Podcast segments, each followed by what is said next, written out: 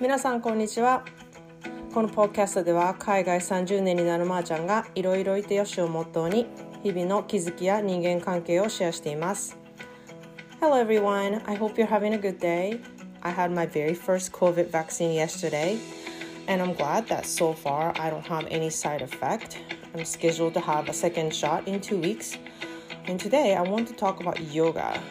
I have been practicing yoga on and off for almost 20 years. Well, yoga to me is a practice for connecting your mind and body together to empower its strength. And I know it is such a cliche thing to say, but it's very true. Maybe for some people, it is just about flexibilities, posters, and workout. But to me, it is very much spiritual guide to have a healthy mind and caring and loving your body.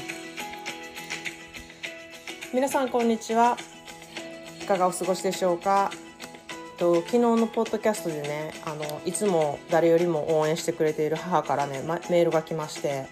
あの母はね関西特有の一番アメちゃん配りをしてくれててこのポッドキャストをね聞いてる方にもあの母の友達がたくさんいてあの娘がポッドキャストやってんねん聞いたってみたいな感じであのほんまに今や私の年齢でもポッドキャストって何どうやって聞くのみたいな感じの人が多いのにこうやったら聞けるからとか言ってあの、ね、私よりかなり年配の方に毎日私のポッドキャストを転送してくれたりしてるんですけれどね。昨日のエピソードでなんか今日はいつもの音楽じゃないしめっちゃなんか調子乗ってる気して心配になったわみたいなコメントが来たんですよ。でなんか私も一番こう気にしてる海外に住んでるから生きってる感とかなんかポッドキャスト慣れてきてそれがめっちゃ偉そうに感じてるなんか偉そう感みたいなのが出てるんかなと思ってめっちゃドキッとしたんですよ。でまあいろいろ本音を言ってくれるね友達に「今日の生きってるかちょっと聞いてみて」って聞いてみたりとかなんかまあそういうことをやったりとか、まあ、それと反対にこうねあのお金の貯金の話めっちゃ心に響きましたとかスポンサーおめでとうございますとかのねメッセージもくれてあのね、このパポッドキャストからインスタの方にフォローしてくれてる方もねあのいたりとかで本当に本当にそれは心の励みになってね嬉しく思っています。でそんなことでねこうあのみんなのことを考えてこうポッドキャストってできないんですよね。だからなんかその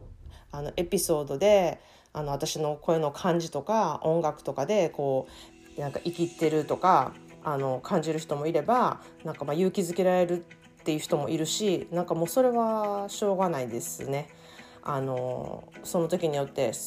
いろんな人がの気持ちがあってあのやっていってるのでであの私軸でこれからもちょっとやっていこうと思うのでこう毎日、ね、やっていると私が沈んだ声の日もあれば浮かれポンチで調子に乗ってるような感じの日もあると思います。でもまさにいろいろいてよしでこれからもあの頑張っていきたいと思います。そしてねあのスポンサーについても質問もありましてこうスポンサーがつきましたって言うとね聞こえがすごいんですけど正式にはつけましたですで私が使っているねアプリの宣伝をすることでめっちゃビビたるお金なんですけれどももう何千回再生されてやっと1,000円みたいな本当にそんな感じのあのものなんですけれどもまあ塵も積もればっていうこともあったし私はすごいポッドキャストが好きなんですね。で聞くのも好きだしやるのも好きだからポッドキャストをする人がすごい増えたらいいなと思ってあのこのアプリの宣伝をしようっていう理由にもなってスポンサーをしましあのつけました。でね、このアプリを使うと本当にものすごく簡単にねできるので是非あの興味ある方はトライしていただけたらなと思います。でやっぱり質問をこうやってねしていただけるって私のすごく大きな気づきになるし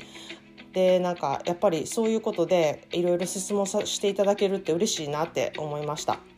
でまたポッドキャストねやりたいですとかこういう質問ありますっていう人がいたらぜひご連絡ください。そしてあのリスナーの方でねもしポッドキャスト始めましたとかいう方がいたらぜひ教えてください。あの私はあの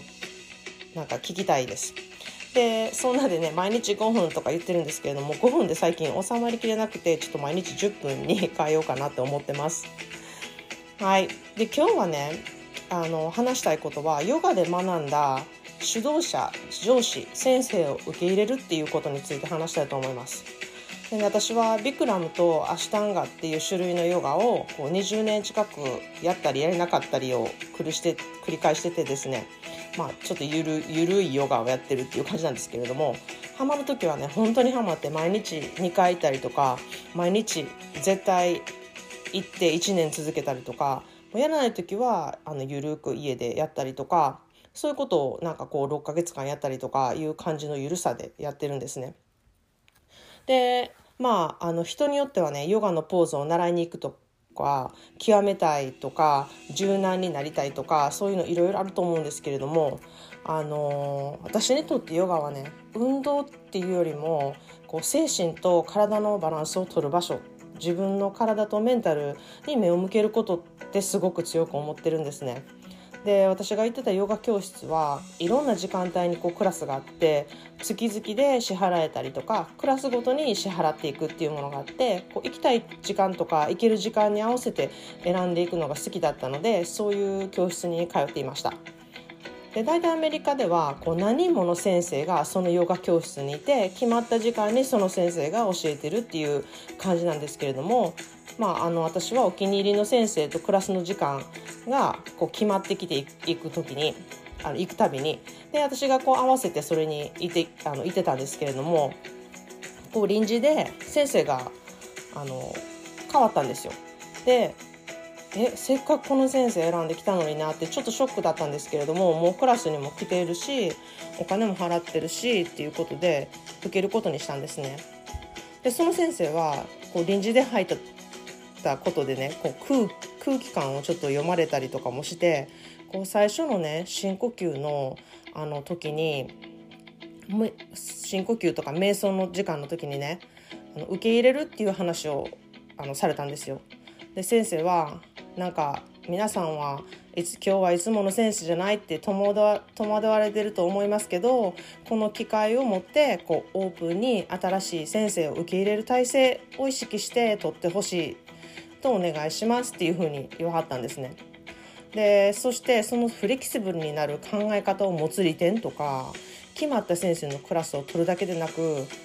意識的に新しい先生のクラスを取ってみるっていうチャレンジとかこう意識的にいつも同じことじゃなく新しい試みを持ってやってみようとかいうそういう心を持つってことをねあの言わはったんですよ。でこう例に出して同じカフェに行って同じものを注文するんじゃなくて違うものを出してみようとか違うカフェにも行ってみようとかなんかそういうことによってこう自分が帰れないシチュエーション例えば苦手な上司とか同僚とか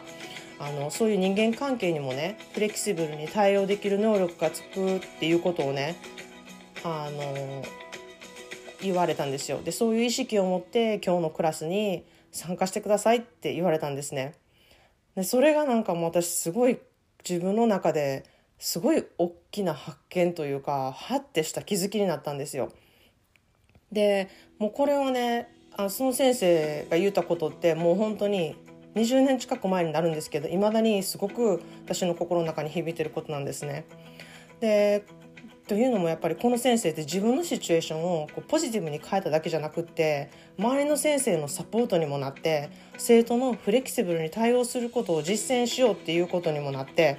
でそれによって自分の居心地の悪い環境を良くしていく知識のアイデアとかも提供することができて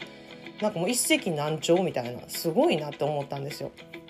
でそれに気づかされたのがね私がちょうど出産後だったんですけどねあのそれ以来こう自分もそういうふうに考えるっていうことはもちろんなんですけれども子供がクラス替えの時で担任の先生に対して思ったりすることだったり私が担任の先生に思うことだったり子供のスポーツのコーチであったりそのあの私がコーチに対して思うことで子供のあの友達の親のこととか本当にいろんなシチュエーションがいっぱいあるんですよね。でその時にこの知識がものすごく役立ちました。でやっぱそうすることで結局自分が生きやすくなるんですね。でこういろんな人がいる中でもう本当にいろいろいているいいんだっていうことをまず受け入れる。でそこからのこう自分の立ち位置を考える。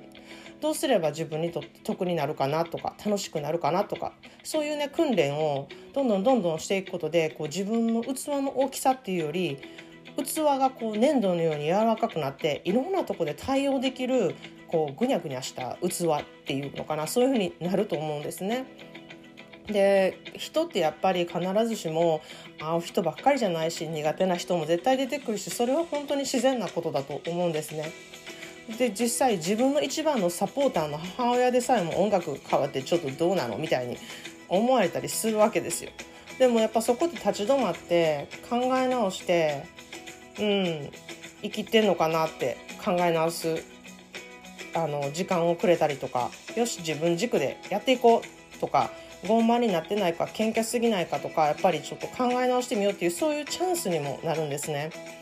でヨガは最近ではねこうブームになったりとかしてちょっとおしゃれな運動みたいなそんな風習もあったりするんですけれども